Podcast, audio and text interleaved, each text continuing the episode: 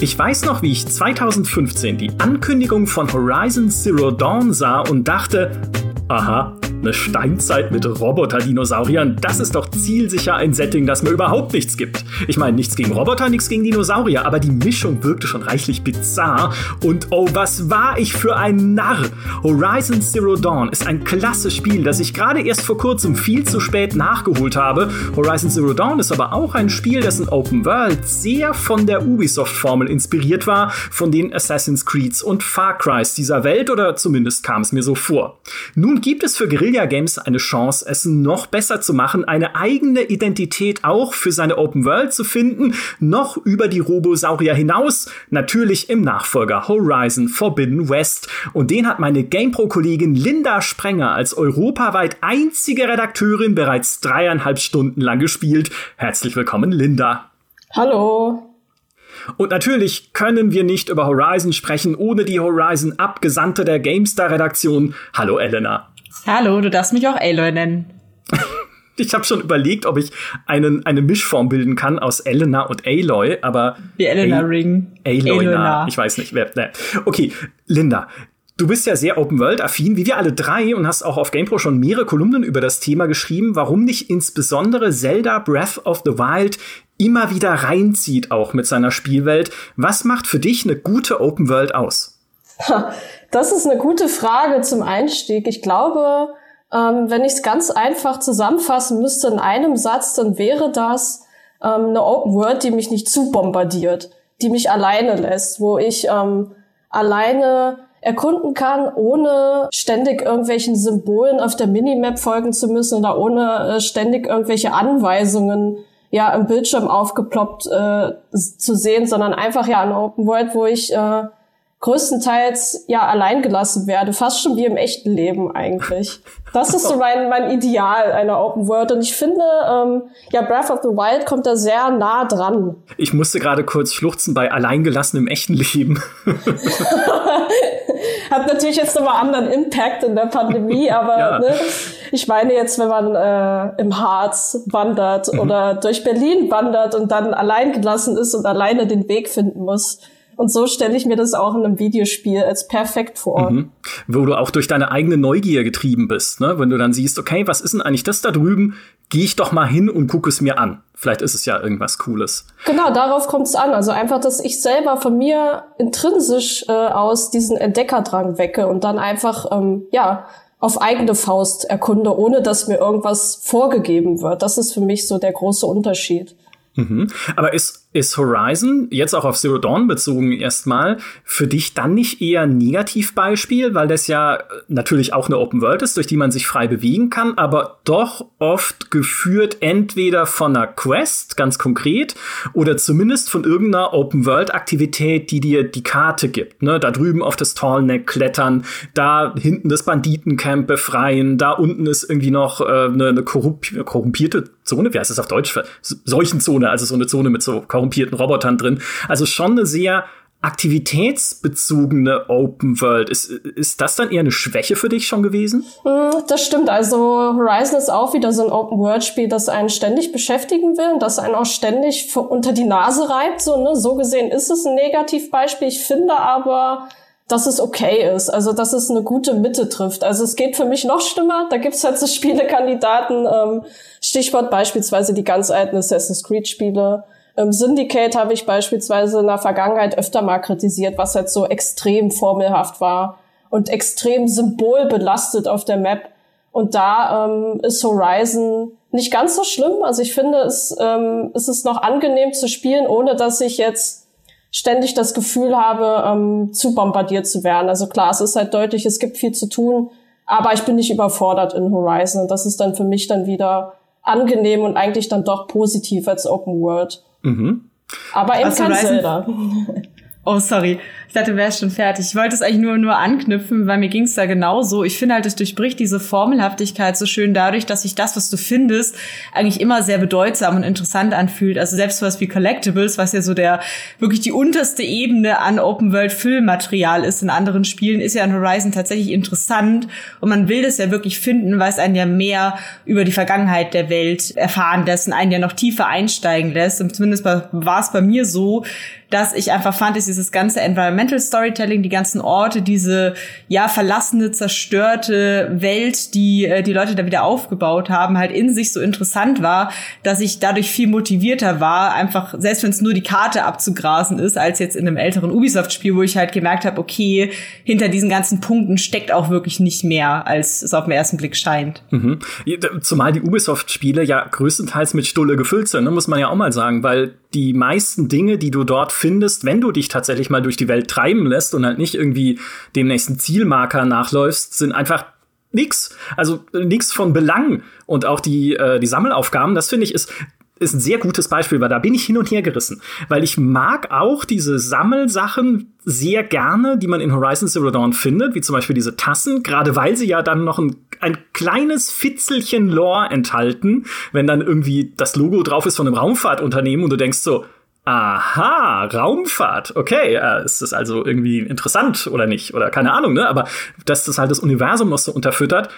Einerseits cool, andererseits aber denke ich mir immer, alles, was ja wissenswert wäre für die Story und um das Universum zu verstehen, also auch wenn du so Audiologs findest beispielsweise, oder ich erinnere mich noch, es ist bei mir relativ frisch, weil ich Depp es ja tatsächlich erst jetzt vor kurzem richtig gespielt habe, Zero Dawn. Es gibt irgendwie relativ am Anfang ein so ruiniertes Haus und um dieses Haus verstreut sind lauter so Textlogs zum Thema äh, Gaming und Virtual Reality Anwendungen, um Pizza zu bestellen. Also lauter so lustige kleine Fitzelchen, die dir verraten, wie die Welt früher war, cool, aber ich denke mir immer, mh, hm, müsste ein Spiel das mir nicht eigentlich direkter vermitteln? Warum soll ich jetzt Sachen sammeln und suchen, um halt coole Infos zu kriegen? Also da wohnen immer so zwei Seelen in meiner Brust. Genau. Nee, ich finde halt, das passt sehr gut äh, dazu, was auch Aloy durchmacht, weil sie ist ja so ein Seeker, der ja von ihrem Stamm wird sie ja losgeschickt, um die Welt zu ergründen und Verbündete zu suchen und sie lernt ja diese Welt genauso wie wir als Spieler erst kennen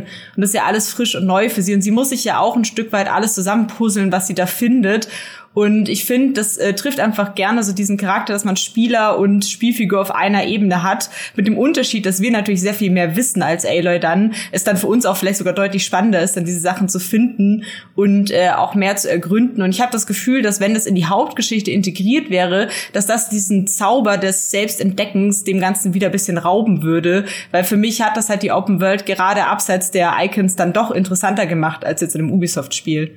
Ja, ja, und danke, danke für diese Feststellung, dass äh, die vollkommen richtig ist, ne? Dass Aloy startet ja mehr oder weniger auf derselben Wissensstufe wie wir vor dem Bildschirm. Also nicht ganz, ne? Am Anfang weiß sie immerhin schon, wer der, äh, wie ihr Stamm heißt und was der ist und wo die leben. Aber das müssen wir halt dann erst irgendwie vermittelt kriegen, so per Exposition. Aber sobald du dann dieses Anfangsgebiet äh, verlässt, dieses Mother's Embrace, ne, wenn du dann rauskommst in die Welt, steht Aloy auf demselben Wissensstand wie du selbst. Also ich kann dann mit ihr zusammen diese Welt entdecken und denke nicht die ganze Zeit, dass entweder sie mehr weiß als ich, weil sie lebt ja da schon ganz lange, oder ich mehr weiß als sie, weil ich bin halt irgendwie allmächtig und sitze vor dem Bildschirm mit äh, 5000 Guidebüchern. Gut, dann wüsste ich mehr, aber das finde ich so wichtig, auch gerade für ein Open-World-Spiel und für eine glaubwürdige Charakterentwicklung und für diese glaubwürdige Heldenreise, die man ja machen soll. Wir fangen auf demselben Verständnislevel an. Und ja, ich bin eine alte, kaputte Schallplatte, aber ich sage immer wieder, bei Mass Effect hat mich das gestört. Mass Effect erklärt mir zu viel, was Shepard ja eigentlich schon wissen müsste. Der müsste doch die anderen Alienrassen in diesem Universum schon kennen. Aber das Spiel muss sie mir natürlich vorstellen, weil ich sie nicht kenne. Fand ich immer ein bisschen komisch, ist jetzt kein großes Ding, aber naja, ist äh, schön, schön, dass, schön, dass du sagst. Und auch ein Beleg dafür, wie, äh, wie gut und durchdacht Guerilla Games ja dieses Spiel gebaut hat, ne, muss man auch mal sagen, äh, Horizon Zero Dawn. Linda, jetzt hast du Forbidden West ja schon äh, spielen können, wie gesagt, dreieinhalb Stunden. Wie war das eigentlich? Hast du da äh, von vorne angefangen und kannst du da auch beurteilen, wie jetzt diese Einführung ist in die Story? Ähm, ich habe es relativ am Anfang äh, angefangen. Also ich habe nicht die, die Einleitung gespielt, ich habe zwei Hauptmissionen in den ersten drei Spielstunden gespielt. Also ich wurde mitten hineingeworfen. Der Game, äh, Game Director äh, Matthias de Jonge hat aber schon gesagt, dass diesmal der Einstieg ins Spiel ähm, etwas kürzer ist als im Vorgänger. Also man wird wohl, wenn man dann von ganz von vorne beginnt, ähm, eher in die Open World hineingeschmissen. Ich bin ein bisschen später gestartet. War aber noch in alten Open-World-Gefilden. Also ich war nicht im verbotenen Westen, das neue Spielgebiet, wo wir jetzt mit Aloy hinreisen, sondern war quasi noch im Grenzgebiet. Und Aloy hat ähm, ja ihre Vorbereitungen auf diese große Reise getroffen. Ähm, ich habe also leider noch nicht ähm, den Blick auf die schöne malerische Pazifikküste werfen können. Ähm, bin ich aber gar nicht traurig drum, weil dann kann ich mich ja dann später überraschen lassen. Konntest du mit dem Matthijs de Jong auch drüber sprechen, was ihre Pläne sind, gerade wenn es um diese Formelhaftigkeit der Welt geht? Weil, äh, wenn ich mir das in Zero Dawn angucke, dann ist es doch ein relativ eindeutiges Muster, dem Open-World-Aktivitäten folgen. Jetzt mal von den Nebenquests abgesehen, ja, die sind natürlich dann irgendwie handgebaut und in der Welt verteilt und haben kleine Geschichtchen und sowas. Aber es gibt dann in jedem Subgebiet irgendwie ein Tallneck zum draufklettern. Es gibt ein Cauldron, also diese Maschinenfabriken, in die man irgendwie eindringen kann, um sie umzupolen. Es gibt ein Banditencamp, das man erobern kann in dem Fall, damit dort friedliche Menschen einziehen und so weiter. Also ne, so eine sehr das meinte ich vorhin in meinem Einstieg mit so dieser Ubisoftigkeit, einen sehr strukturierten Aufbau. Wollen Sie das diesmal brechen? Nee, genau. Also ich habe ich hab gefragt, ich habe direkt gefragt, ist es wieder so formelhaft? Und er meinte ähm, quasi ja, also sie verfolgen auch mit dem zweiten Teil ein ähnliches Konzept dass du eben wieder mhm. ähm, ja bestimmte Gebiete abklapperst innerhalb dieser Open World und dort eben ein Torneck hast und ein Feindeslager und so weiter. Ähm, sie sagen aber, dass sie diesmal mehr Nebenaktivitäten eingefügt haben und dadurch mehr Varianz entstehen soll. Und da hoffe ich, dass sie zumindest da innerhalb diese Formelhaftigkeit ein bisschen aufbrechen, indem eben ja man mehr Abwechslung hat in dem, was man so tut. Mhm. Also mit Nebenaktivitäten meinen Sie dann Quests oder halt einfach, dass man, ich meine, es gab ja immerhin, das muss man dazu sagen, auch in Zero Dawn schon ein paar Formelaktivitäten, die dann wiederum mit dem Muster gebrochen haben. Also, dass du zum Beispiel in einen Cauldron kommst und der ist nicht, äh, also da sind keine Maschinen mehr drin oder nicht nur, sondern halt auch Menschen, die das, denen das irgendwie, äh, also das ist halt eingestürzt und die sind da reingekommen und dann hast du da halt ein bisschen einen anderen Verlauf, als du ihn in den anderen Cauldrons hattest, weil da kämpfst du halt dann nicht gegen die Maschinen, sondern gegen die Menschen und hast am Ende auch eine andere Art von Bosskampf als an den anderen Stellen. Also das, sie haben schon auch ein bisschen variiert im ersten Teil, aber kannst du schon den Finger drauflegen, was sie das Entwicklerteam genau meint mit abwechslungsreicheren Nebenaktivitäten, die da stattfinden sollen? Genau, also einmal sollen die Nebenquests an sich abwechslungsreicher sein, also diese storygetriebenen ja, Nebenmissionen, die man macht, die sollen spielerisch und erzählerisch abwechslungsreicher sein. Also ich habe beispielsweise habe ich mal reingeschnuppert in eine Nebenquest, ähm, mhm. da musste ich in eine Mine hinabtauchen, die überflutet war und dort eben so ein paar Minenarbeiter und Arbeiterinnen retten, die dort gefangen waren und das hat ein bisschen vom Aufbau erinnert an, ähm, ja, so Assassin's Creed 2, wenn ihr euch erinnert. Da hat man ja auch ähm, so Dungeons äh, quasi erkundet und kletterte dann dort herum. Und sowas ähnliches ähm, gab es dann auch. Und genau da habe ich mich dann eben durchgekämpft durch dieses Minenlabyrinth und habe da ähm, ja was weggesprengt, einen kurzen Kampf gehabt, aber das war größtenteils dann eher Kletterarbeit da unten, während ich ja dann oben in der Oberwelt dann eher gegen Maschinen kämpfe. Und dann, ja genau, gibt es mehr Aktivitäten in der Open World, also abseits von den Nebenquests. Da wurden dann mehrere Beispiele genannt. Also beispielsweise gibt es jetzt Ruinen, die ich erkunde. Das ist nochmal was anderes. Ähm, ja, bestimmte kleinere Dungeons, so habe ich das verstanden, wo man dann eben kleinere Rätsel lösen muss. Wie das aussieht, habe ich nicht gesehen, aber erinnerte mich so ein bisschen vom, okay. vom Erzählen. Ähm, ja auch irgendwie an Zelda so ein bisschen, aber nur dann eben im Kleinformat. Mhm. Ruinen erkunden, äh, ich bin drin, ja, das passt. Ich hatte vor kurzem schon mal einen Podcast aufgenommen für GameStar Plus äh, mit dem ehemaligen GamePro-Kollegen Dom, wo wir nur eine Stunde lang drüber gesprochen haben, wie sehr wir Ruinen lieben. Das habe ich auch im ersten Teil schon geliebt, in Horizon Zero Dawn. Einfach in so eine Ruinenstadt zu kommen und dann rumzuscannen, also da bin ich jetzt, ne, deswegen die zwei Seelen, auch die ich vorhin erwähnt habe. Wo liegen denn da jetzt noch irgendwelche Geschichtsschnipsel und irgendwas Vertiefendes rum, mit dem ich halt wieder bisschen mehr erfahre über das Universum? Und wenn es nur irgendwie ist, ein Zeitungsausschnitt über die Umweltprobleme, die diese Welt früher hatte und so weiter. Also das äh, finde ich eigentlich in allen Spielen super reizvoll und das haben sie auch schon im ersten Teil sehr gut umgesetzt. Und wenn sie das zu einem Spielelement machen und zu so einem Formelelement, dann sage ich, okay, Formel Daumen hoch. da mache ich gerne mit. Ich hoffe halt, dass sie es dass sie es mehr darauf fokussieren, dass man halt wirklich diese Ruinen, also dass man die Geschichte der Ruinen ein bisschen erforscht. Weil ich hatte das auch schon mal in unserem äh, die besten Open Worlds Video dazu gesagt, dass ich an Horizon und an Ruinen sehr sehr toll finde, dass sie der Spielwelt ja eine Geschichte geben und dass über allem so eine gewisse Melancholie liegt, weil einem halt bewusst wird, dass es etwas Vergangenes in der Welt gibt, das fort ist und tot und damit alles, was damit zusammenhängt, all die Geschichten, all die Wünsche, all die Menschen und so. Deswegen stimmen mich äh, Ruinen auch immer ganz freudig beziehungsweise melancholisch und neugierig, wenn ich sie sehe in Spielen. Aber was da zum Beispiel in Horizon Zero Dawn ja auch war, war ja, dass man öfter in irgendwelchen Ruinen war und dann halt diese äh, irgendwelche Stromkreisrätsel hatte, wo man dann natürlich auch irgendwann dann eine Rüstung dann halt frei bekommen hat oder so. Und ich hoffe halt, dass es weniger davon ist und mehr so dieses, ich finde, weitere Erzählung. Weil was mir persönlich in der Open World halt wahnsinnig wichtig ist, sind eben diese ganzen Geschichten, die ich entdecken kann. Und wenn es nur eine Leiche ist, die neben der dann irgendwas liegt, wo ich dann sehen kann, ah, okay, die hat sich vielleicht das Leben genommen, warum? Ach, okay, da liegt ein Zettel, das Kind war krank oder was weiß ich. Also auch was in The Last of Us ganz viel macht, so diese Schicksale Einzelner, die oft sehr tragisch sind, aber manchmal auch schön in ihrer Tragik. Und das stimmt mich tatsächlich noch ein bisschen sorgenvoll, was sie da an neuen Sachen reinmachen. Aber zum Beispiel, ich habe ja auch dann mir jetzt die äh, neuen Trailer angeschaut, Lindas tolle Preview gelesen und da stand jetzt zum Beispiel auch drin, dass es jetzt so Arenen gibt, in denen man gegen starke Monster kämpft. Und das ist an sich cool, um sich so ein bisschen im Kampfsystem zu fordern und, und zu trainieren. Aber andererseits erinnert es mich auch an die Jagdgebiete aus Teil 1. Und das war eine Aktivität, die fand ich immer unsäglich langweilig, weil dieses äh, macht das bitte drei Sekunden schneller, um eine Goldmedaille zu kriegen.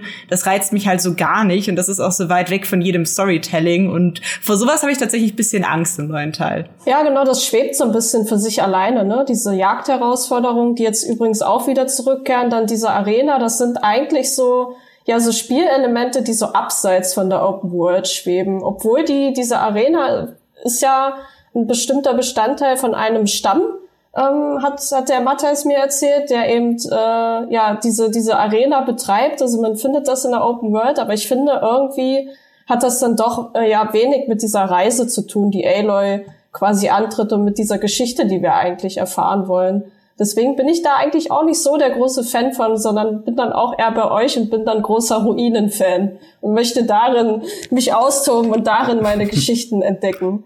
Und da hoffe ich, dass es, ähm, ja, dass sie das dann gut umsetzen mhm. werden, dass man da seinen Spaß hat als Entdeckerfreund. Ja, dieser Punkt mit den Arenen war auch äh, einer, äh, bei dem ich sofort stutzen musste, tatsächlich beim Lesen, genau aus demselben Grund, dass ich mir denke, das ist, das ist sehr Gameplay. Ne, das ist sehr wie was, was man einbaut, wenn man denkt, was könnte denn noch cool sein für die Leute da draußen? Klar, die Kämpfe gegen diese Roboterviecher sind halt einfach das Highlight von Horizon. Es macht halt einfach Spaß und ist immer wieder halt äh, auch herausfordernd, je nachdem, wie fies die Viecher sind. Aber wie wird das denn narrativ eingebettet? Weil eigentlich ist ja die große Stärke von Horizon Zero Dawn gewesen oder überhaupt von der Art halt, wie Guerilla Games Spiele baut, dass sie es besser als viele andere Open-World-Spiele geschafft haben, alle Elemente, die sie drin hatten, selbst die formelhaften Elemente in die Erzählung und in das Universum logisch einzubetten. Und das beste Beispiel dafür ist ja die Detektivsicht. Ne? Der Fokus, wenn ich mir dann irgendwie Spuren markieren kann, um ihnen zu folgen. Ja, weil ich halt am Anfang, und das erlebt man ja sogar und äh, macht es ja mit der, mit der jungen Aloy, dieses Ding finde, dieses Gehirninterface, das mir genau das erlaubt. Also ja, es wird halt in Kontext gesetzt, es wird einem klar, warum kann das das und am Ende dient es trotzdem irgendwie einer Gameplay-Mechanik. Ja, klar, ich muss diese Spur aufdecken, um dann irgendwie dem folgen zu können und eine Quest lösen zu können. Aber es ist halt wenigstens elegant gemacht und nicht irgendwie so plump übergestülpt. Und ähm, ich hatte da mal eine ganz interessante äh, Analyse auch gesehen auf einem YouTube-Channel, der heißt Farlands. Äh, gar nicht viele Abonnenten, es ist relativ unbekannt, wo ein Designer aus Rumänien einfach Spiele analysiert. Und der hat auch gesagt, jedes oder zumindest die aller, allermeisten Teile von Horizon Zero Dawn sind einfach intradiegetisch ne, im Spiel erklärbar. Es ist klar, warum das so ist. Es ist klar, warum ich es nutzen kann als Aloy und es ja, äh, es, es passt einfach dann in dieses Universum und ist nicht irgendwie so ein übergestülptes Ding. Und dann musste ich denken, das hatte Assassin's Creed ja auch mal. Weil Assassin's Creed hat ja genau dasselbe versucht oder getan eigentlich mit dem Animus. Weil der Animus ist ja im Endeffekt der Grund dafür, dass es in Assassin's Creed ein Interface gibt, in dem Informationen rumfliegen, dass es das Türme klettern halt irgendwie als weiß ich nicht genau wie, aber so als Canon der Umgebung für den Animus nutzt, um da halt neue Missionen aufzudecken und neue Charaktere. Ne? Also dass das halt alles im Prinzip mit dieser ganzen ja, mit diesem ganzen Science-Fiction-Unterbau, der da drunter steckt unter Assassin's Creed, logisch erklärt und in dieses Universum eingebettet wird. Also sogar, dass du äh, desynchronisiert wirst, quasi wenn du stirbst oder auch früher, wenn du auch dich zu weit vom Missionsgebiet entfernst. Das war ja auch immer super cool, um halt den Charaktertod und die Wiedergeburt einfach logisch zu erklären. Du hast halt einfach nicht mehr das gemacht, was du solltest, weil die Vergangenheit ist ja festgelegt. Genau, und Neuladen ist halt Desmond lädt den Animus neu. Oder wer es auch immer dann halt ist, der, der oder die im Animus steckt. Aber und dann verwässern sie das einfach, weil die Leute sagen, wir finden diese Sci-Fi-Story doof, gebt uns Wikinger und Seeschlangen. Ubisoft, ah, das ist ein anderes Thema. das hat jedenfalls Horizon Zero Dawn äh, schon von Anfang an halt sehr, sehr clever gemacht. Deswegen, ich glaube auch, dass sie diese Arenen halt, wenn das zu einem bestimmten Stamm gehört und es gibt ja auch diese Rebellen jetzt in der neuen Welt von Forbidden West, die selbst Maschinen zähmen und auf ihre Seite bringen, also so kontrollieren, wie es Aloy selbst ja auch kann. Wenn die das dann betreiben beispielsweise, okay, dann vielleicht ist es doch gut, gut erklärt, aber es wirkt auf den ersten Blick ein bisschen komisch. Ja, vor allen Dingen frage ich mich dann ja automatisch, haben die diese ganzen Maschinen gefangen genommen, gegen die ich ja. da kämpfe? Haben die diese riesige Schlange irgendwie gezähmt oder irgendwie ja mit Seilen befestigt und in diese Arena geschmissen, so dass ich da jetzt gegen diese Schlange kämpfen kann. Äh, also irgendwie passt es nicht so ganz in meinem Kopf, ähm, wie diese Arena ja narrativ zu begründen ist. Aber ich bin mal gespannt. Also vielleicht überrascht das Spiel ja. Ja, ich denke mal, wenn diese Leute so begabt sind, warum machen die dann nicht meinen Job? Also genau, warum retten die nicht die Welt? Also wirklich, warum muss ich das als äh, einsame, äh, arme äh, Jägersfrau äh, da jetzt alleine auf meine Schultern nehmen. Ja, ja, pure Faulheit ist das äh, von diesen Leuten, pure Faulheit. Äh, ich habe es gerade schon gesagt, der was so mein, äh, das ist ein bisschen fies jetzt, aber eigentlich mein Ersteindruck von Horizon Zero Dawn, wenn wir jetzt mal die Story komplett ausblenden, rein gameplay technisch betrachtet, war es ist eigentlich wirklich ein Ubisoft-Spiel in, in seiner gesamten Struktur, die Formelhaftigkeit der Welt, die Art und Weise, wie Schauplätze und NPCs in der Welt verteilt sind. Also auch Leute, die halt in den Straßen von Städten herumlaufen oder in Dörfern rumstehen und da halt ihre drei Animationen abspielen, beispielsweise. Ist total, also ist total Assassin's Creed. Es fühlt sich alles nach Assassin's Creed an, bis hin zum auf Türme klettern, nur sind es halt hier Tallnecks die besser reinpassen dann, ne? deswegen die erzählerische Erklärung, aber eins zu eins dasselbe, nur mit geileren Kämpfen. Ja, das stimmt, genau.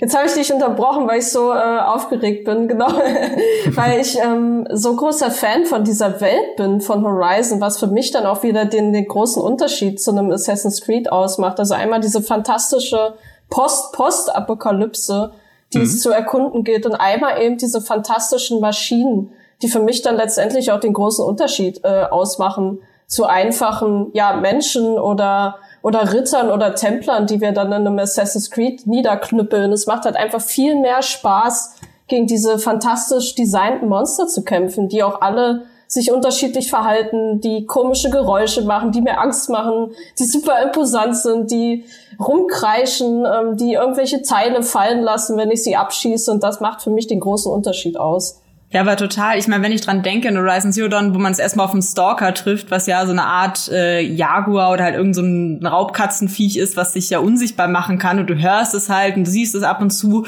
aber es ist halt sehr schnell, es greift dich an und das ist schon richtig gruselig gewesen. Und ich finde es auch angenehm, weil, also in Horizon Zero Dawn war es ja so, dass man irgendwann eine gute Routine hatte bei den Kämpfen. Man hat einfach alles mit Pfeilen gepflastert und dann ist das Viech halt reingelaufen, hast du Pfeile drauf gehauen, irgendwann war es dann tot. Aber es waren trotzdem im Vergleich noch fordernde Kämpfe, sag ich mal, als in Assassin's Creed Valhalla jetzt, wo einfach alles sehr, wo du einfach sehr, sehr schnell allem, was sich da bewegt, meilenweit überlegen bist. Und äh, deswegen freue ich mich auch drauf, dass ja die Kämpfe durchaus noch vielseitiger werden sollen und anspruchsvoller, dass man einfach, also ich habe das Gefühl, das Spielen sehen Forbidden West vielleicht tatsächlich ihre Stärken noch mal, noch mal mehr aus, weil ja diese Monster wirklich sehr vielseitig sind, unterschiedliche Eigenschaften haben, unterschiedliche Elemente, anderen Körperbau, dass man halt wirklich nicht einfach nur 20 Sprengfallen dahin hauen kann, sondern sich halt vielleicht echt für jedes Monster eine andere Strategie überlegen kann und dementsprechend, dementsprechend auch dieses spaßige Kampfgameplay einfach besser für sich nutzen kann. Du legst Fallen. Das ist ja. Ja, ich äh, wenn du den Thunderjaw töten willst, leg einfach 30.000 Fallen dahin. Das ist witzig, weil ich benutze nie Fallen oder Bomben in Spielen. Wenn es Fallen und Bomben gibt, nie. Das einfach, mag ich nicht. Keine Ahnung. Hätte ich es mal gemacht. Ja, wäre schon wäre alles viel einfacher gewesen in Horizon.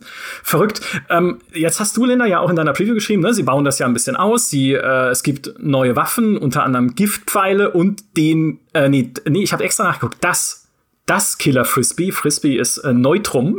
das ist äh, wichtig, genau. Also so ein, so ein Metalldiskus, den man werfen kann, um irgendwie Gegner platt zu machen bei den Kämpfen, die du bis jetzt erleben konntest, hast du das Gefühl, dass sie jetzt einfach oder dass sie noch eine Stufe höher gehen und noch was drauflegen? Oder ist es eher so ein Ändern um des Ändern Willens, um da neue Optionen reinzukriegen? Hm, nee, also ich habe schon das Gefühl, dass sie da viel Wert drauf gelegt haben, das einfach abwechslungsreicher zu gestalten. Weil wenn man mal ehrlich ist, wenn ich mich zurückerinnere an den ersten Teil, da habe ich dann doch nur mit Pfeil und Bogen gekämpft, ne, weil es am schnellsten ging. Und jetzt habe ich eben ähm, Waffenfähigkeiten zum Beispiel. Also ich kann nicht nur mit einem Pfeil und Bogen schießen, sondern ich kann auch einen Dreierschuss machen, der total cool ist und sich total toll anfühlt durch den Dual Sense.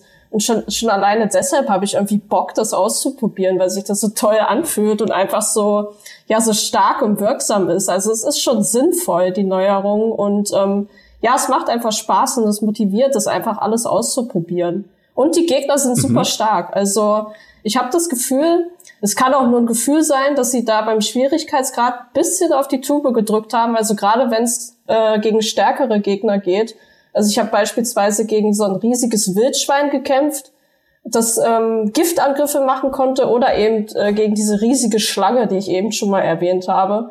Und spätestens da musst du einfach das Kampfsystem ausreizen. Mhm.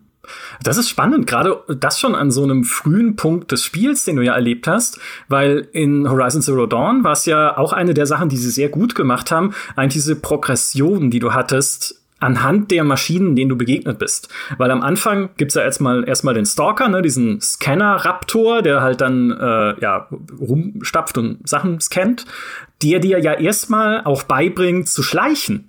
Ne? Also der, wenn man dann halt sich im Gras versteckt da und versucht, das Viech irgendwie mit so einem Stealth-Angriff auszuschalten, weil er halt so dieses Überwachungsroboterchen ist. Plus dann hast du halt den Strider und der Strider ist so das erste, was dir beibringt, eine Schwachstelle wirklich gezielt anzuvisieren mit seinem Blaze-Tank. Wenn du den erwischt, dann äh, fällt halt das ganze Viech um. Plus er ist noch nicht so aggressiv, das heißt, da äh, kann man gut gegen kämpfen, ohne sich jetzt selber großer Gefahr auszusetzen.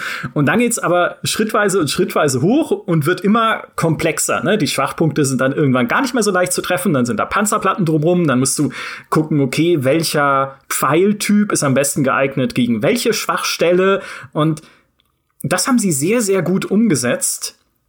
Wenn es so ist, wie du sagst, dann könnte es ja jetzt sogar sein, dass sie in Forbidden West ein bisschen zu schnell die Schraube anziehen. Auf der anderen Seite, wenn es Leute ansprechen soll, die ja Zero Dawn schon gespielt haben, kommt es ja fast nicht drum rum, weil die kennen ja dann diese Standard-Robos schon und äh, fänden es vielleicht wieder langweilig, jetzt von Anfang an wieder gegen äh, Stalker kämpfen zu müssen oder halt gegen. Kurzer Einwand, du meinst Watcher. Stalker sind die äh, gruseligen äh, Viecher. Richtig, Watcher, Dankeschön. Genau, was, ja, klar, was guckt rum? Watcher, ne, genau. Stalker war schlimm, das, äh, da würde ich dir zustimmen. Der ja, erste, deswegen es ganz schön krass, wenn wir mit dem Stalker anfangen würden. Ja, das vielleicht Stalker, was ist das schon? Können sich unsichtbar machen, schießen mit Raketen, ist mir doch wurscht. Nee, äh, Watcher, selbstverständlich meinte ich, genau. Die gucken rum. Ähm, ist, äh, was meinst du, Linda? Ist es, ist es irgendwie eine Gefahr für die Progression, gerade wenn man die Fortsetzung macht von so einem Spiel, wo man am Ende halt die Thunder Chance äh, umschmeißt wie äh, müde Katzen sozusagen. Und dann fängt man aber in Forbidden West ja wieder von vorne an, in Anführungszeichen. Hm, also Sie haben schon gesagt, ähm, ja, wir wissen ja letztendlich nicht, wie der Anfang ist. Ne? Sie haben aber schon gesagt, mhm. dass, ähm, dass auch Leute, die den Vorgänger nicht kennen, mit Forbidden West klarkommen. Also ich gehe davon aus, dass es zumindest ein kleines Tutorial geben wird oder kleinere, ja, kleinere Kämpfe am Anfang, so dass man eben eher wieder reinkommt.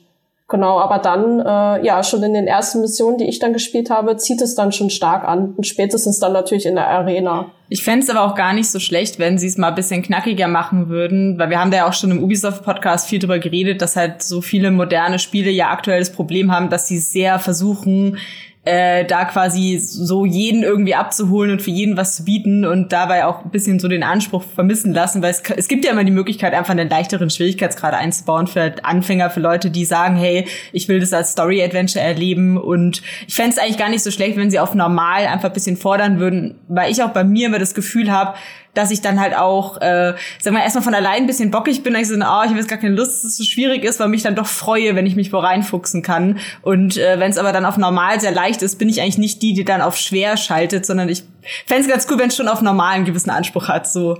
Genau, wichtige Info, die ich natürlich vorhin äh, unterschlagen habe. Ich habe natürlich auf normal äh, gespielt und genau da hatte ich dann auch das Gefühl, also dass es dann doch schon auf normal relativ knackig ist. Man kann aber wenn man da keine Lust drauf hat, auf diese Herausforderung natürlich auch runterschalten, auf den leichten Schwierigkeitsgrad. Das habe ich auch gemacht während des Anspielens und da ist es ja relativ human, so dass man dann auch durchkommt, wenn man beispielsweise dann nur die Story erleben will. Und für die ganz harten gibt's natürlich dann auch den schweren Schwierigkeitsgrad, aber da würde ich mich auch nicht rantrauen. Vielleicht im zweiten Durchlauf dann.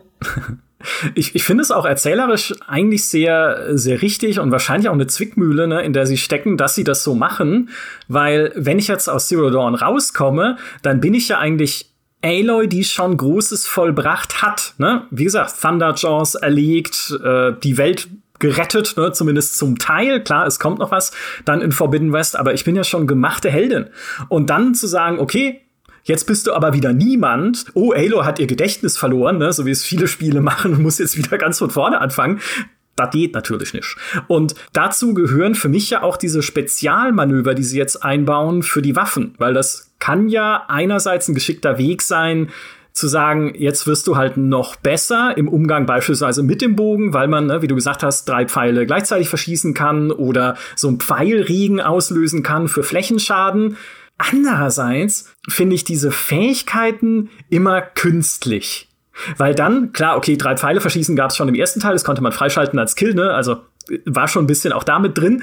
Aber wenn ich das dann zu oft einsetze und je nachdem, was halt dann noch mehr dazu kommt, da wird's für mich immer so ein bisschen, dann, dann fühlt sich's immer so ein bisschen nach MMO an, ne? Welche Fähigkeit benutze ich jetzt wann, gegen welchen Gegner, statt eigentlich das Augenmerk darauf zu legen, was Horizon Zero Dawn so toll gemacht hat, nämlich wie nutze ich denn jetzt auch die Umgebung zu meinem Vorteil? Ne, wo kann ich sneaken? Wo kann ich mich hinter einem Stein verstecken? Wo kann ich Gegner vielleicht auch mal umgehen? Wo kann ich irgendwie äh, mich auf so eine auf so eine Anhöhe hochklettern? Mich hochklettern, das sagt man so, um sie halt von oben irgendwie auszuschalten, die Roboter, die unten rumstehen. Und wenn sie das jetzt also das werden sie nicht rausnehmen. Ich hoffe mal, das wird immer noch so sein in der Open World mindestens. Aber wenn sie das jetzt abschwächen dadurch, dass ich ja genauso gut einfach die Spezialfähigkeiten äh, rausballern kann, um mehr Schaden zu machen, das fände ich sehr schade. Ich weiß nicht, wie da dein Eindruck war.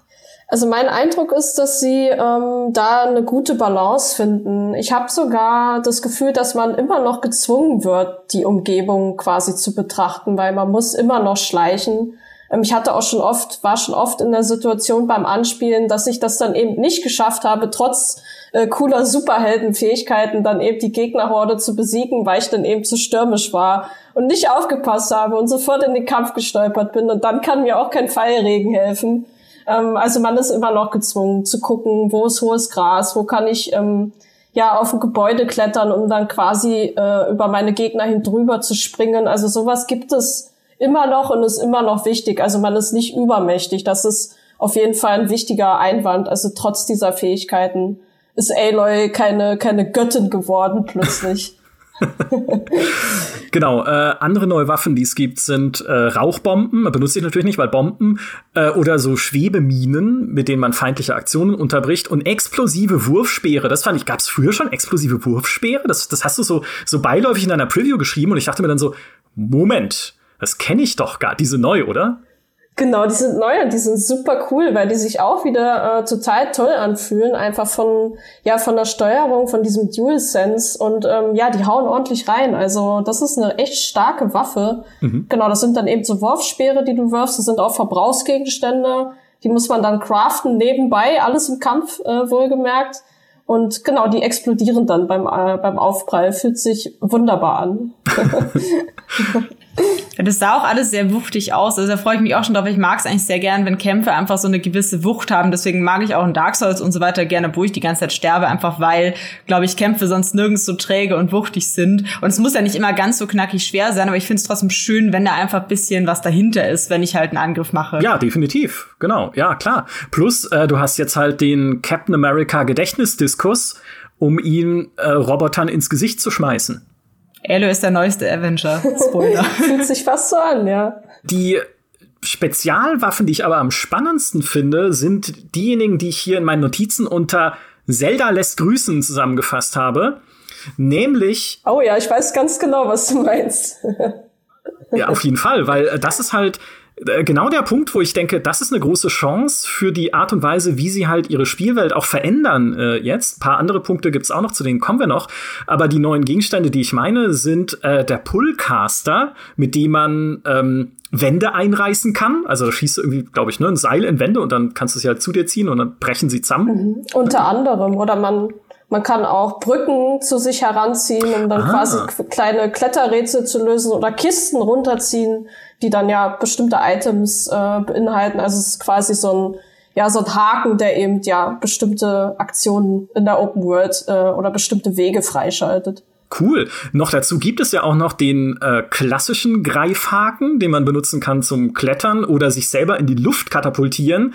Äh, zum Beispiel, das hast du schön beschrieben, auch in der Preview, wie man sich ne, hochschießt mit dem Greifhaken und dann im Flug in Zeitlupe schaltet, um auf Gegner am Bogen, äh, am Boden zu schießen mit dem Bogen und dann einen weiteren neuen Gegenstand zückt, um sanft zur Landung anzusetzen, nämlich diesen Shieldwing, den Schildflügel, so eine Art Metallgleitschirm. Wobei ich, kann man Gleitschirme aus Metall bauen? Hm, weiß nicht, wie das aerodynamisch funktioniert, aber vermeidet natürlich Fallschaden und hat natürlich auch diese Zelda-Wirkung zu sagen, okay, jetzt springe ich runter und gleite so langsam auf den äh, Grund der Klippe oder einer Schlucht.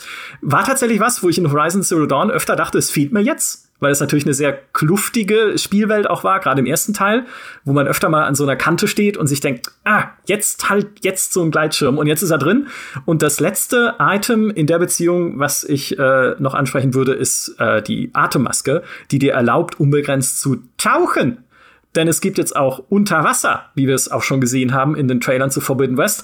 Wie war dein Eindruck? Das ist ja, äh, das ermöglicht ja eigentlich viel mehr Interaktion mit der Welt an sich und viel mehr Dinge, auch die du halt ähm, sozusagen selbstbestimmt machen kannst, um eigene Wege zu finden durch diese Welt. Wie war dein Eindruck bis jetzt? Wie sehr setzt Forbidden West das denn ein? Äh, sehr viel. Man hat dadurch ähm, sehr viel mehr Freiheit beim Erkunden, beispielsweise durch diesen Shieldwing oder ja Schildgleitschirm wird ja quasi auch der komplette Fallschaden vermindert, wenn man es will. Und das finde ich alleine, das schon ist schon eine Riesenfreiheit, wenn man keine Angst mehr hat, irgendwo runterzuspringen, dass man jetzt nicht gleich stirbt, sondern einfach ja seines Weges gehen oder fliegen kann, eher gesagt, und dann eben die Open World weiter erkundet oder eben die ja die Unterwasserpassagen, die jetzt neu sind. Da übrigens keine Angst. Ähm, unter Wasser ist ja immer so ein, äh, so ein Stichwort in Videospielen, wo viele dann Angst bekommen. Aber in dem Falle haben sie das gut gelöst. Die Steuerung unter Wasser ist ähm, ja super smooth und man kann gut schwimmen und tauchen, ohne ja Krämpfe zu bekommen. Also das geht ganz gut. Ähm, genau, das haben sie super gut gelöst und Erkunden macht einfach so viel mehr Spaß. Ähm, ja, gerade durch diese neuen Gegenstände, die man jetzt eben hat. Da freue ich mich auch total drauf, weil ich finde es so, also ich habe das jetzt so oft in irgendwelchen Open World Artikeln angesprochen, wie wichtig halt so ein gutes Bewegungsgefühl in der Open World ist, dass es mir inzwischen auch schon fast fehlt, so in einem Spiel wie Elden Ring, was an sich cool ist, aber wo ich dann quasi nur ein Pferd habe und irgendwelche Portale, wo ich mich dann hochschnalzen kann, wo ich denke, ach, ich möchte eigentlich klettern und fliegen und tauchen und äh, das halt alles komplett erkunden und gerade auf die Unterwasser-Level freue ich mich tatsächlich riesig, weil die auch so cool aussehen mit den Korallenriffen und irgendwelchen gruseligen Metall-Dino- äh, Krokodilen, die dich da jagen und so. Also ich finde, es ist genau die richtige Entscheidung, um halt die Open World noch einfach greifbarer zu machen für den Spieler. Im wahrsten Sinne des Wortes. Oh. Haha, und du bist ja der größte Unterwasser-Fan, den ich kenne. Das stimmt. Ich äh, atme Hai-Dokus. Frag mich was zu Haien. Ich habe 100.000 seltsame Fakten über Haie, die ihr nicht mehr braucht im Leben. Wie alt werden Haie? unterschiedlich. Die können 40, 50 Jahre alt werden, beziehungsweise es ist gar nicht so einfach zu sagen tatsächlich, weil ähm, teilweise, um herauszufinden, wie alt Fische werden, musst du die umbringen und die Wirbelsäule aufschneiden. Da sind wie so Baumringe in der Wirbelsäule drin und da kannst du quasi dran ablesen, wie viele Jahre dieser Fisch schon lebt. Aber dafür musst du ihn auch leider umbringen und kannst dann nicht sagen, wie lange er noch gelebt leben wird. Zum Beispiel der Grönlandhai, der ist, glaube ich, das älteste lebende Knorpeltier oder so. Das ist äh, über 500 Jahre, vermutet man, dass die tatsächlich werden können. Das ist ja geil. Da, vielen Dank. Das ist Gerne. der Gamestar Podcast ist ein Bildungspodcast. Da haben wir es wieder, wieder was gelernt. Mega. Äh, um kurz zurückzukommen nochmal auf Horizon Forbidden West. Äh, was was ich da spannend finde an diesen Gegenständen, ne? Die Atemmaske ist ja eher was, was dir Freiheit gibt, logischerweise, weil du halt unbegrenzt tauchen kannst und dich frei bewegen kannst. Der Shieldwing genauso. Also kann ja nicht dann in der Luft vorgefertigte Bahnen dafür geben, könnte es schon, aber sie wären sehr blöd, wenn sie es machen würden, wo du eine Klippe runterspringen kannst, sondern der muss frei einsetzbar sein. Aber sowas wie der Greifhaken und der Pullcaster, da würde mich tatsächlich interessieren, wie schematisch sind die einsetzbar? Weil eine Sache, die mich an Horizon Zero Dawn und vielen, vielen anderen Spielen, ich sag nur Star Wars Jedi Fallen Order, immer stört und gestört hat, ist, du kannst eine bestimmte Aktion nur an einem bestimmten Punkt ausführen. Das heißt, in Horizon sind Kanten, an denen ich klettern kann, entweder mit gelbem Seil umwickelt oder irgendwie so mit weißem Puder eingefärbt. Äh, bei Fallen Order war es natürlich auch so, ne? Jeder Stahlträger, an dem ich klettern kann, ist gelb, alle anderen sind rostig. Ist das jetzt auch mit dem Pullcaster, mit diesem Greifhaken so, dass du gucken musst, okay, den Pullcaster kann ich nur einsetzen, wenn die Wand irgendwie das weiß ich nicht, hellgrau ist und den Greifhaken kann ich nur dort andocken, wo sie irgendwie, wo ein blauer Kreis ist mit einem Kreuz drin? Oder wie genau funktioniert das? Wie frei bin ich damit? Hm. Also damit ist man leider nicht so frei. Es ist genauso, wie du sagst. Also es gibt bestimmte Grapple Points no. Äh, in der Spielwelt, also so gelb markierte Punkte, wo man dann eben diesen Enterhaken einsetzen kann und sich dran ziehen kann. Und genauso ist es mit dem Pullcaster dass du dann eben ja bestimmte Markierungen hast, die dir dann sagen, hier kannst du das Ding einsetzen und nirgendwo anders. Aber ähm, man hat beim Klettern mehr Freiheiten. Das ist ja ein Punkt, den wir noch gar nicht besprochen haben. Und zwar im Vorgänger war es ja so, dass man dann eben diese ja auffällig gelb markierten Vorsprünge hatte, was eigentlich gar nicht so zur Welt gepasst hat, weil man fragt sich ja schon, wer hat das eigentlich alles gelb angemalt? Und äh, genau das gibt es jetzt diesmal nicht. Also man kann jetzt quasi mit seinem Fokus, also dieses schlaue Gerät, was Aloy da an ihrem Kopf hat, kann man jetzt Felswände scannen und sieht dann eben so, ja, auch wieder gelb ähm, markierte Risse in den Wänden, die aber dann nur Aloy sehen kann durch ihren Fokus und die geben einem dann quasi vor oder zeigen einem an, wo man dann langklettern kann und dadurch hat man einfach viel mehr Freiheiten, weil es eben viel mehr Kletterrouten gibt und es gibt immer einen Weg nach oben. Also es ist nicht jede Wand erklimmbar, wie in Zelda jetzt beispielsweise, aber ich habe schon den Eindruck, dass man allein durch diese neue Klettermechanik einfach viel mehr ja, Möglichkeiten hat, auch die Welt vertikal zu erkunden. Das klingt auch cool, weil das ist ja quasi jetzt wieder das, was wir vorhin angesprochen haben, dass es jetzt wieder in der Welt erklärt wird über den Fokus, dass der halt quasi Aloy hilft, Felsspalten zu analysieren oder so. Da haben sie sozusagen wieder ihr, ihre Methode wieder aufgegriffen, statt das Plunum über irgendwelche Seile oder Kreidestaub oder was weiß ich zu lösen. Mhm. Ja, genau. So, so kann man es machen. Ja, also deswegen meinte ich, ne, sie, sie finden, es ist noch nicht perfekt, ne, so ein paar Sachen äh, gibt's immer noch, aber sie finden so nach und nach Wege, das Ganze noch organischer zu machen. Und das finde ich ist eine sehr, sehr gute Richtung für eine Open World, um sie auch weiterzuentwickeln, wenn du jetzt überlegst, ne, was kann ich eigentlich noch besser machen als in Zero Dawn? Ja, macht sie organischer, macht sie glaubwürdiger, macht sie einfach mehr aus einem Guss und weniger so halt Punkte, wo man denkt, ja, okay, ich stehe jetzt hier auf einem uralten Bürogebäude, das vor hunderten von Jahren zerstört wurde, aber hier ist so ein genau so ein Ding, mit dem, an dem ich jetzt mein Greifhaken anschließen kann, um mich da runter zu seilen durch den alten Aufzugsschacht. Nein, das ist da normalerweise, also ne, will nicht sagen, dass ich schon mal auf einem 100 Jahre alten Bürogebäude war, das zerstört wurde, aber das wirkt halt künstlich. Und je weniger es solche künstlichen Stellen gibt, desto besser ist es am Ende für die Immersion in dieser Welt. Also ein sehr guter Fortschritt. Sie sind noch nicht ganz am Ende. Hast du mal äh, den anderen, äh, den anderen Punkt oder wichtigen Punkt, den ich noch finde, bei diesem Thema Immersion auch sehen können, nämlich was Spielerführung angeht? Da hatten wir sehr viel drüber geredet, unter anderem beim Thema Ghost of Tsushima, das es ja auch für die PlayStation gibt. Super Spiel an sich, weil es auch nicht völlig frei ist von Questmarkern oder sowas, aber zumindest versucht, dich organischer zu führen durch Windbewegungen in der Welt. Ne? Der Wind weht immer dorthin, wo du eigentlich gerade hin musst. Kleines Feature nur, aber halt sehr intelligent umgesetzt, um dir nicht ständig den die große gelbe Raute ins Sichtfeld ballern zu müssen. Das gleiche, wenn du irgendwie einem kleinen goldenen Vogel folgst oder einem Fuchs, der irgendwo rumhüpft, dann führen die dich auch zu irgendwie besonderen Punkten, wo du dann Rätsel lösen kannst oder halt irgendwie noch was finden kannst, mit dem dein Charakter besser wird.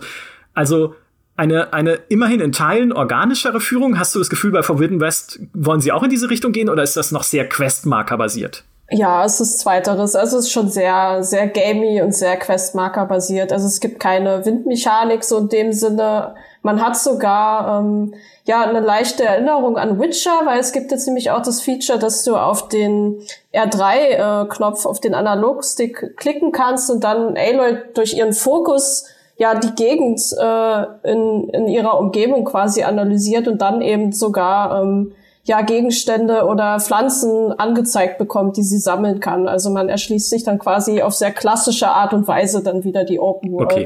Ja, der Tutorial-Knopf. ja. genau, der Tutorial-Knopf.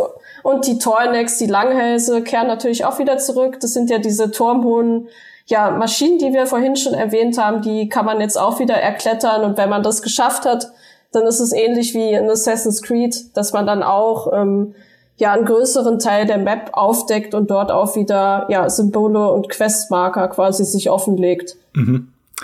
Konntest du äh, mit dem Matthijs de Jong auch drüber sprechen, wie sie denn, äh, gerade wenn wir halt auch Zelda angucken, wie sie denn eventuell Neugier noch besser belohnen wollen, als sie es in Zero Dawn getan haben? Also wenn ich einfach wirklich nur durch die Welt gehe und mir denke, ey, da drüben gibt's zwar keinen Mapmarker, ne? es gibt keine verseuchte Zone, es gibt nicht irgendwie eine Open-World-Aktivität, die mir angezeigt wird, aber es sieht interessant aus. Irgendwie eine spannende Felsformation oder es ist irgendwie eine Ruine, ne, die ich irgendwie halt cool finde, gehe ich doch mal dahin. Also wie sie das vielleicht noch, dass ich dort auch tatsächlich was finde, wie sie das vielleicht noch irgendwie hochdrehen könnten oder wollen?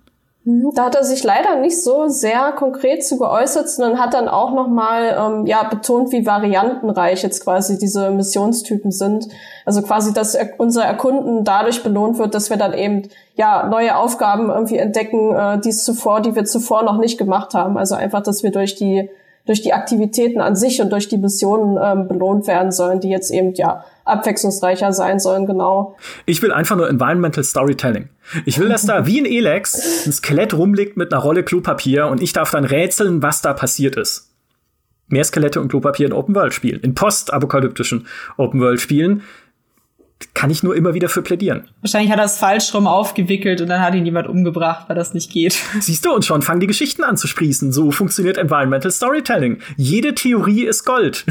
die aus einem Skelett und einer Klo Diese besonders. Ja, die, besonders die, ja. Das war wahrscheinlich Fabiano, der hat äh, durchklingen lassen, dass er das Klopapier gerne andersrum auffängt. Grüße gehen raus. wunderbar. Äh, äh, begeben wir uns von diesen beeindruckenden Bildern äh, zurück zum letzten großen Punkt, über den man natürlich sprechen muss, wenn es um Horizon geht, nämlich Story. Die Story war eines der ich hätte nie gedacht, dass ich diese Story so interessant finden werde, wie ich sie letztlich jetzt finde, nachdem ich es ja jetzt endlich mal spiele, weil ich also einerseits hatte ich mich damals schon gespoilert, als ich ein Wiki gelesen habe, ouch, ähm, was man nie machen soll, aber zum Glück habe ich fast alles wieder vergessen. Aber weil sie einfach sehr, sehr clever in Horizon Zero Dawn mit diesen Mysterien der Spielwelt arbeiten und mit dieser Post-Post-Apokalypse arbeiten, weil du dich immer fragst und nur schrittweise erfährst, was ist da eigentlich passiert? Ne? Warum ist die Welt so, wie sie ist? Warum ist Aloy in der Gefahr, in der sie schwebt? Was steckt da eigentlich dahinter? Bis halt zu einem ich verrate ihn jetzt nicht, aber einem sehr interessanten Twist am Ende, der das Ganze noch mal belohnend macht und einfach noch mal äh, cool auf links dreht, das ganze Ding. Und da muss man jetzt fragen, und äh, Peter Bartke hat auf GameStar auch schon mal eine Kolumne drüber geschrieben gehabt, da muss man jetzt fragen, haben die ihr Pulver nicht schon verschossen mit diesem Twist? Weil eigentlich, jetzt weiß ich ja, zumindest wenn ich halt den Vorgänger gespielt habe, was mit der Welt passiert ist, äh, woran es liegt, dass da überall Roboter rumlaufen, äh, was Aloys Hintergrundgeschichte äh, ist. Wie sollen sie das in Forbidden West noch toppen? Natürlich, äh, da kannst du noch nicht sagen, wie es endet oder wie sich die Story groß entwickelt. Das ist ja ein wohlgehütetes äh, Geheimnis aller äh, Spieleteams da draußen. Aber Was glaubst du? Also können sie erzählerisch noch mal so stark werden wie in Zero Dawn oder wird es schwierig? Ich glaube, das wird ein bisschen schwierig, weil wenn ich ja an den ersten Teil zurückdenke, dann war es tatsächlich genau das, was du gesagt hast, einfach ähm, ja diese Motivation, dieses große Rätsel, um diese Welt lösen zu wollen. Und das wissen wir jetzt natürlich. Ne? Wir wissen, warum diese Welt so ist, wie sie ist. Und jetzt ähm, sehe ich so ein bisschen die Gefahr, dass der zweite Teil dann eben doch nur eine klassische Videospiel-Heldenreise äh, erzählt, äh, wo wir dann eben die Welt retten müssen. Und ähm, ja, ich bin mal gespannt, ob es uns dann überrascht, ob es dann wieder einen Twist reinbringt, wo ich dann am Ende sage, oh, das hätte ich jetzt nicht so erwartet. Oder ob es dann eben ja im schlimmsten Fall dann doch eine generische äh, Weltrettungsgeschichte ist. Ähm, da mache ich mir ein bisschen Sorgen, ne, weil das ja das große Rätsel ist dann eben jetzt gelöst und was kommt danach? Das ist die große Frage und ich hoffe, hoffe, dass sie sich da was Cooles ausgedacht haben, weil die Welt gibt es ja eigentlich auch her. Ja, das stimmt. Ich stimme euch da auch zu, weil im Prinzip es wurde ja alles, was so äh, das große Mysterium war, letztlich gelüftet.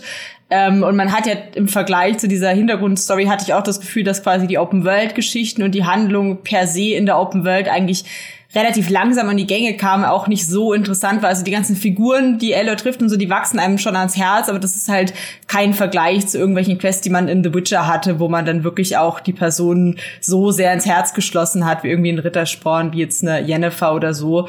Ähm, wo ich aber auch trotzdem Hoffnung habe, ist halt Aloy, weil für mich war das Spiel auch so gut, weil Aloys Geschichte einfach eine sehr persönliche und sehr intime war, weil Aloy als äh, Mensch einfach sehr nahbar und sehr menschlich ist, weil sie ist ja gar nicht die große Heldin, die hingeht und sagt, okay, ich rette jetzt die Welt, weil ich habe gerade eh nichts zu tun, sondern sie ist ja eigentlich sehr auf sich bezogen. Sie will ihren Platz in der Welt finden, sie will herausfinden, was mit ihrer Mutter ist, weil sie aus einem Stamm kommt, wo halt die Mütter im Vordergrund stehen, wo sie ohne Mutter als Verstoßene aufwachsen musste. Also dieses Trauma, das sie erstmal ver verarbeitet und sie lernt dann eben Leute kennen und sie hilft dann auch Leuten und findet dann irgendwann ihren Platz in der Welt und Antworten. Aber für mich hat das diese Geschichte einfach sehr, sehr intim gemacht und ich verrate jetzt nicht über das ganz finale Ende sozusagen im Spiel noch über das große Mysterium hinaus. Das dreht sich dann ja wieder um Aloy und ihre persönliche Geschichte und einen sehr, sehr persönlichen Wunsch, den sie gehegt hat.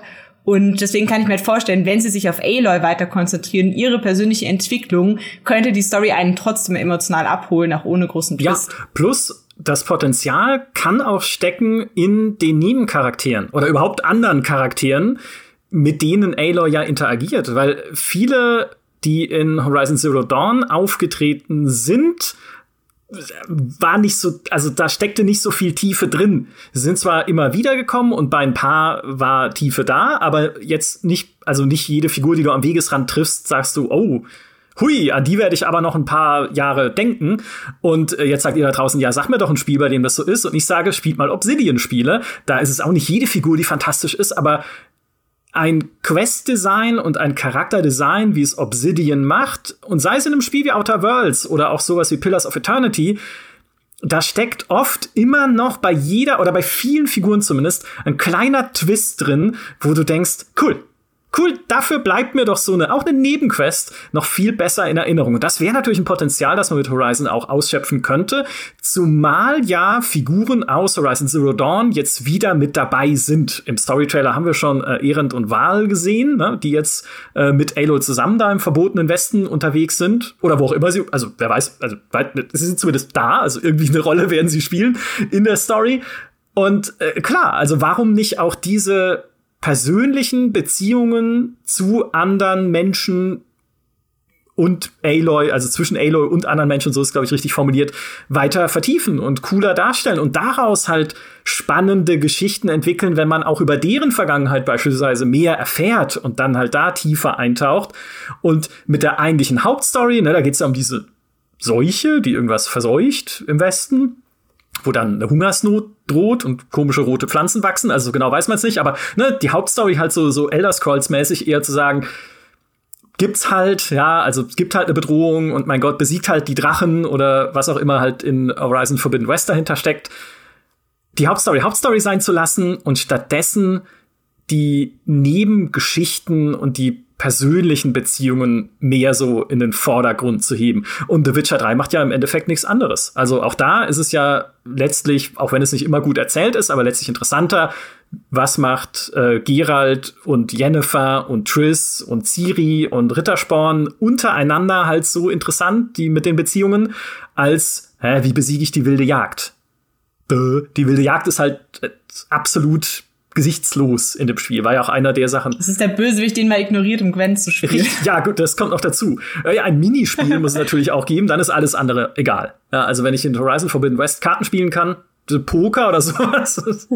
Ich meine, es gibt sogar ein Minispiel, habe ich aber nicht ausprobiert. Das haben sie jetzt auch eingebaut, ja. Aber frag mich nicht, was, irgendein Würfelspiel, irgendwas.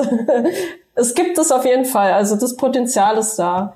Genau. nice. Und sie versprechen aber auch, und das ist auch meine große Hoffnung, dass eben die Nebencharaktere jetzt einfach ähm, ja besser geschrieben sind und ja im besten Fall dann auch unvergesslich sind. Also das, das verspricht Gueria. Ich hoffe, dass sie das einhalten.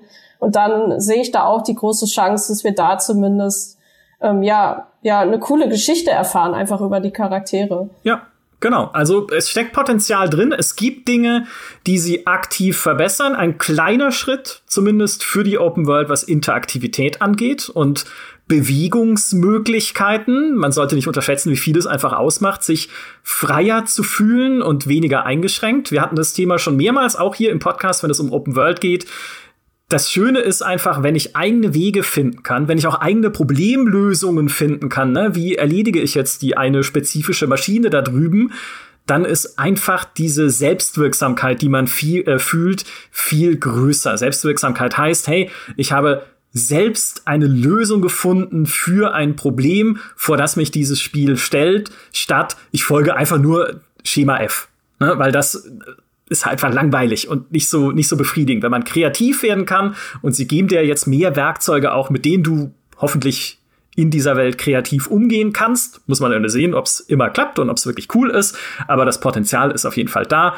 Dann ist es schon mal ein, ein gewisser Fortschritt, auch wenn sie weiterhin formelhaft sind. Ah, naja, man kann nicht alles haben. Dafür gibt's dann das nächste Horizon. Denn hoffentlich, hoffentlich äh, wird es eine Serie, die sie weiter fortsetzen. Ich finde das Universum auf jeden Fall super spannend. Oh, und ein Punkt, äh, jetzt wo ich gerade hier nebenher heimlich durch meine Notizen scrolle, äh, ein Punkt, den ich in äh, beim Thema Storytelling noch so in meinem Hinterkopf hatte, war, für mich die aller, allerliebsten Stellen in Fallout-Spielen sind nicht etwa irgendwie die, die Story-Schauplätze oder sowas, sondern es sind die Walls ne? Die im Prinzip unterirdischen Bunker, in die du gehen kannst, oft gar nicht als Teil der Hauptstory, sondern die sind einfach in der Welt verteilt und jeder dieser Bunker hat eine andere skurrile Hintergrundgeschichte und überall findest du irgendwelchen anderen Blödsinn, in Fallout natürlich immer auch parodistisch und so halt schwarzhumorig, was da passiert ist und was sie da wieder für einen Unsinn angestellt haben.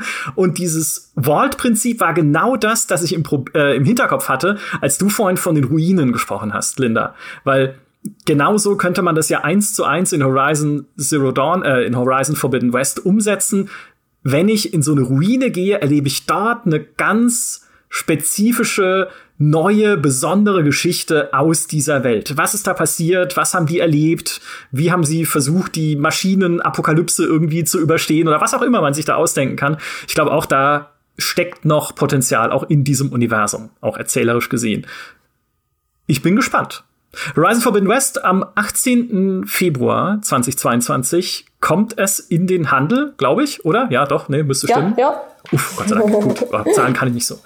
Ich freue mich drauf. Linda, vielen, vielen Dank äh, für deine Erzählungen. Sehr auch dir, gern. Elena, vielen Dank auch für die Analyse. Ich finde es super. Äh, einfach Open World, ein super Thema. Wir könnten ganze Podcasts damit füllen und das werden wir auch weiterhin tun.